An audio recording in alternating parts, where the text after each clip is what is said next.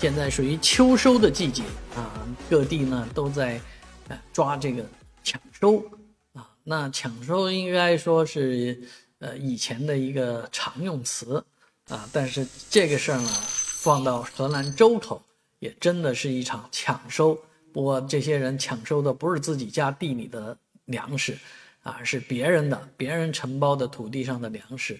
啊，现在这个各地啊，农业机械化啊，都电视上拍下来的都很漂亮啊。联合收割机啊，连这个苞米也是用这个收割机来收割啊，都机械化了啊。机械化收的时候呢，啊，电视里看的是很漂亮清楚啊啊，但是在现实当中，那个周口这么一个黄泛区啊，人家说像蝗虫过境，其实来这个抢这个。地里苞米的人呢，大部分就是老年人、中年人，啊，当然也说有小孩的啊，这个叫什么部队啊，这个确实啊，这些人来抢这个苞米，其实抢回去也没多少钱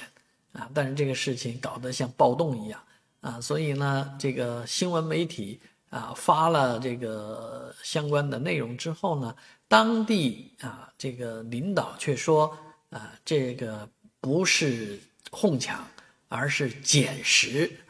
是捡啊，这个不是抢？呃，毕竟那个收割机割过以后啊，农民是有权利去捡拾那些啊机器